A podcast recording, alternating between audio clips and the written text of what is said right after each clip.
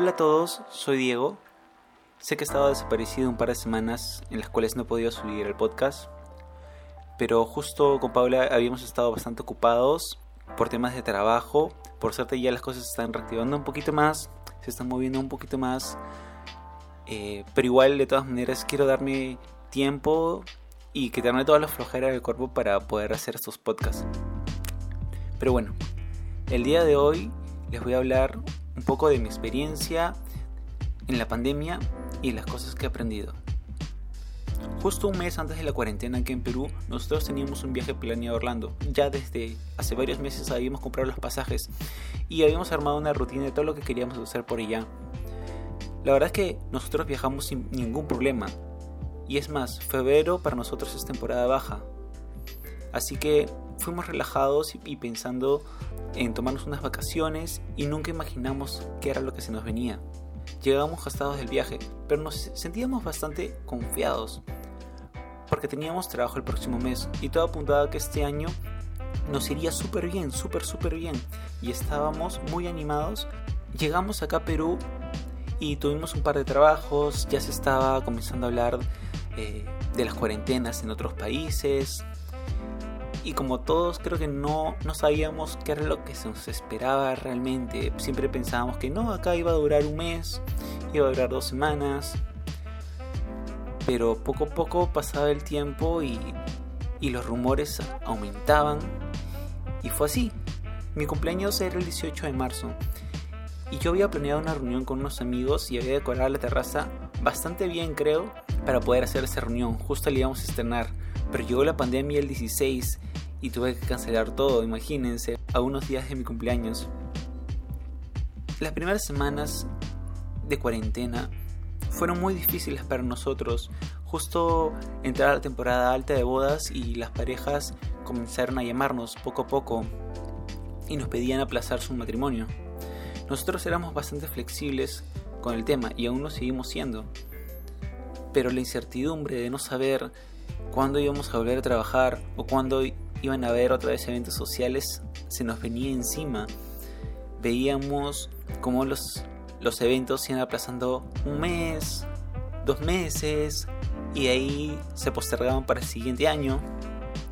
Y justo nosotros habíamos llegado algo gastados del viaje, y ver cómo nos quedábamos sin trabajo fue bastante estresante.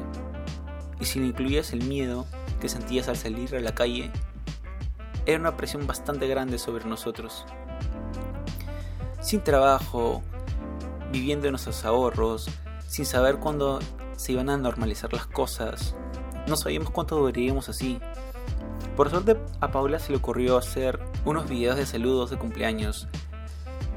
Las personas no podían verse, así que nosotros comenzamos a vender la idea en que las familias o las personas nos envíen sus saludos grabados con el celular y nosotros los editamos y le grabamos música quedaba muy muy bien y el sentimiento que transmitía era muy bonito. La mayoría de videos tenía muy buena energía y con algunos, les, les juro, no les voy a mentir, que estuvimos a punto de llorar. Y al final, eso es lo que nos gusta en nuestro trabajo, cuando lo haces bien y captas la esencia de las personas. Nosotros en nuestra chamba no buscamos tener tomas súper espectaculares, aunque sí tenemos un estándar de calidad, obvio, pero nos centramos más en retratar a la persona y plasmarlas como realmente son. Esos videos nos ayudaron bastante. No era mucho lo que sacábamos, la verdad. Fue un gran alivio para nosotros. Pero aún así no podíamos con todos los gastos. Teníamos que pagar departamentos, servicios y nuestra alimentación. Así que tuvimos que decirles a los abuelitos de Paulita si nos podíamos ir a vivir con ellos y fue una decisión súper difícil para nosotros dejar nuestra independencia y nuestra privacidad para vivir con alguien más. Uf. La mudanza fue una locura.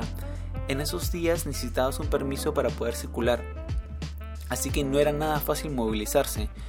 Me acuerdo que fui a la comisaría para preguntar si es que podíamos mudarnos, porque estaba el riesgo de que te podían parar y de ahí te devolvían a tu casa, entonces ¿cómo íbamos a hacer? Porque queríamos llevar todas las cosas. Pero se portaron súper bien y nos dijeron que sí, que no había ningún problema y que solamente tenía que hacer una declaración jurada y diciendo de que nos estábamos mudando por, por tales motivos y que pase. Y fue así. Nuestro apartamento era pequeño y nos demoramos varios días en guardar todas las cosas. Lo más difícil fue encontrar cajas. Nadie nos quería dar nada por la pandemia, todos tenían miedo. Me acuerdo que fui varias veces a Metro preguntando para, para buscar cajas, a las bodegas y nadie te quería dar. ¡Qué locura! Incluso comprarlas, no pudimos. Pero bueno, al final conseguimos un par de cajas y metimos todo lo que podíamos en ellas. Nos quedamos varios días hasta la mudanza y después tuvimos que regresar al apartamento para pintar, así que esa semana fue súper estresante. Vivir con los abuelos no fue nada de lo que esperábamos, fueron súper comprensibles con nosotros y la convivencia fue súper sencilla. Ellos ya tenían su rutina, se levantan antes de las 6 de la mañana y desayunan a esa hora. Al abuelo le encanta salir y por más que le decíamos que nosotros podíamos encargarnos de hacer las compras, creo que a las 6 de la mañana es un poco difícil decirle que no, porque nosotros no podíamos levantarnos a esa hora. A las 12 almorzaban y después del almuerzo veían un poco de televisión y ya a las 6 de la tarde estaban en su cuarto tratando de descansar. Ellos nunca nos pidieron acomodarnos a su horario, pero sí comenzamos a levantarnos un poco más temprano. Nosotros éramos de los que se levantaban 11, 10 y media de la mañana, pero con los abuelos tratamos de encajar un poco a su ritmo. Me acuerdo que a la hora del almuerzo nos contaban cosas de cuando eran jóvenes, nos contaron cómo se conocieron. El abuelo había estado en el ejército, así que nos contaba cuando los mandaban de misión y de todos los lugares que había conocido. Fue un gran alivio para nosotros vivir con ellos. Nos mantenían distraídos y entre tantas anécdotas y por el favor que nos estaban haciendo de poder quedarnos un tiempo con ellos, les preparábamos algún postre para engreírlos. Se nos pasaba el tiempo. Ya no estábamos tan angustiados por nuestro trabajo y nos dimos cuenta que esos meses que habíamos pasado en San Borja no habíamos podido conversar con nadie. Y estar cerca de la familia fue un gran alivio. Los abuelos de Polita tenían dos casas, un departamento en el que nosotros nos estamos quedando y otra casa en Zárate, y bueno, antes de la pandemia los abuelos solo venían al departamento los fines de semana, pero justo la pandemia los agarró acá. Ya habían pasado varios meses sin ir a Zárate y apenas pudieron sacar el permiso de movilización, se fueron para ver cómo estaba su casa. Ellos tienen muchos años viviendo en la misma calle y se conocen a casi todos los vecinos. Les encanta estar por allá. Pero lo malo es que por la zona había muchos casos de contagios así que preferían quedarse un poco más de tiempo con nosotros acá en Chorrillos. Paulita había pasado varios meses sin ver a sus papás. Ellos viven con su hermano en Hilo, Moquegua. Y por Hilo no había ningún problema. Ellos viven en un condominio cerrado, tenían bastante espacio para salir, la casa que tienen es grande. Y todos los meses alguien siempre los iba a visitar. Esos meses los habían pasado solos. Querían venirse a Lima para poder estar con todos, Así que apenas pudieron, se subieron al carro y, se vinieron como podían. Así que hicimos un cambio acá en la casa. Los abuelitos de Paulita se fueron a Zárate y, los papás de Paula vinieron a quedarse con nosotros. Fue muy bonito verlos después de varios meses. Ellos son personas súper activas y siempre nos motivan a hacer varias cosas. Ahora estamos los cinco, los papás de Paulita, su hermano y nosotros. En la casa siempre movimiento y se siente bien tener la familia cerca. Por la pandemia hemos buscado otras cosas que hacer. Las bodas por el momento son muy pocas. Y aunque ya tenemos bastantes en espera porque la cola ha ido aumentando en este tiempo de cuarentena, la mayoría se está planeando para el 2022. En este tiempo hemos comenzado a hacer casi todo de lo que tiene que ver con nuestro rubro. Hemos hecho fotografía de producto, video para empresas, hemos hecho videos de saludos por cumpleaños, pero bueno, todo ha valido la pena. Todo el esfuerzo que le hemos puesto estos meses está rindiendo frutos. Ya hace poco tuvimos una boda muy chiquita, privada, donde se respetaban todas las medidas de seguridad. Y bueno, las cosas van mejorando. La pandemia nos ha enseñado a apreciar mucho a las personas, a nuestra familia, a nuestros amigos.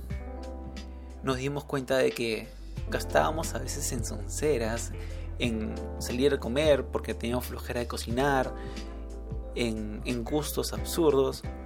Así que por suerte nuestra economía también le hemos ordenado un poco más. Somos más eficientes con el dinero. Todavía en estos días estamos en pandemia, pero el aire que se respira yo creo que es otro, al menos para nosotros. Estamos bastante motivados en seguir adelante y tenemos nuestras metas bien claras. Y bueno, eso es todo por el día de hoy.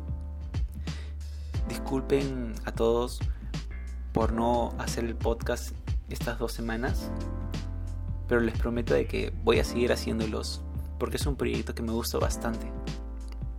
Así que adiós y nos vemos el otro lunes. Chao.